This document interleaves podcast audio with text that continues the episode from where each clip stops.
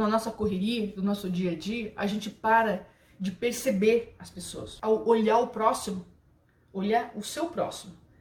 Você vê a pessoa todo dia, você vê, mas você percebe essa pessoa que está do seu lado?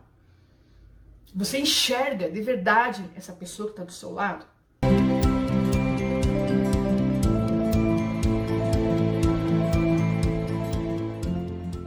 A gente olha, vê, mas e perceber de fato que aquela pessoa está ali, olhar aquela pessoa que está ali. Quando a gente diz perceber olhar, é em tudo, sabe? Ela está bem, será que ela precisa de alguma coisa?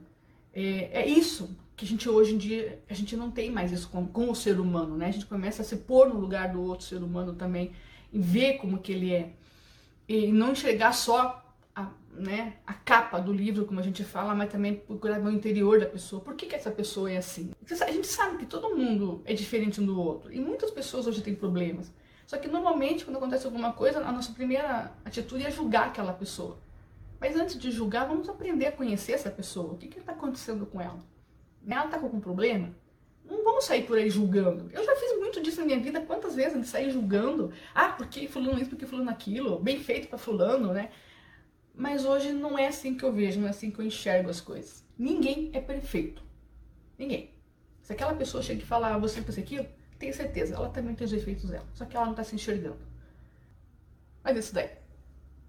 Um beijo para você. Espero que você fique bem. Que você tenha uma boa semana.